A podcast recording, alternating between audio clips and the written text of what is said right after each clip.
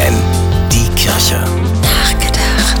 Es ist noch gar nicht so lange her, 20, 30 Jahre vielleicht, da gab es typisch katholische Dörfer in Niedersachsen. Vor allem im Eichsfeld, den Stiftsdörfern rund um Hildesheim oder auch im Oldenburger Münsterland.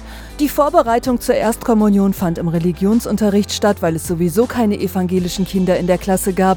Nach der Schule ging es zur Chorprobe oder zur Messdienergruppe, später zum Treffen der Kolpingjugend. Das Fahrfest gehörte zu den Höhepunkten des Jahres. Und auf jeder Hochzeit war der Pfarrer ein gern gesehener Gast, der die Feier bestimmt nicht als erster verließ.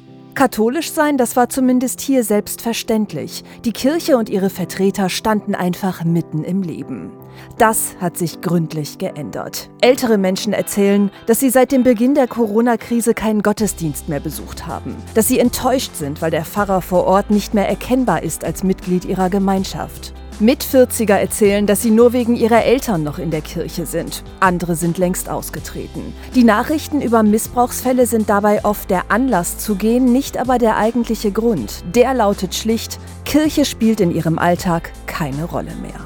Umso bemerkenswerter sind die Katholiken, die ab heute in Frankfurt an der Versammlung des sogenannten Synodalen Weges teilnehmen, weil ihnen ihre Kirche noch nicht egal ist, weil sie noch Hoffnung haben, dass sich Dinge ändern und weil sie die Energie haben, an Veränderungen mitwirken zu wollen. Stefanie Behnke, FFN Kirchenredaktion.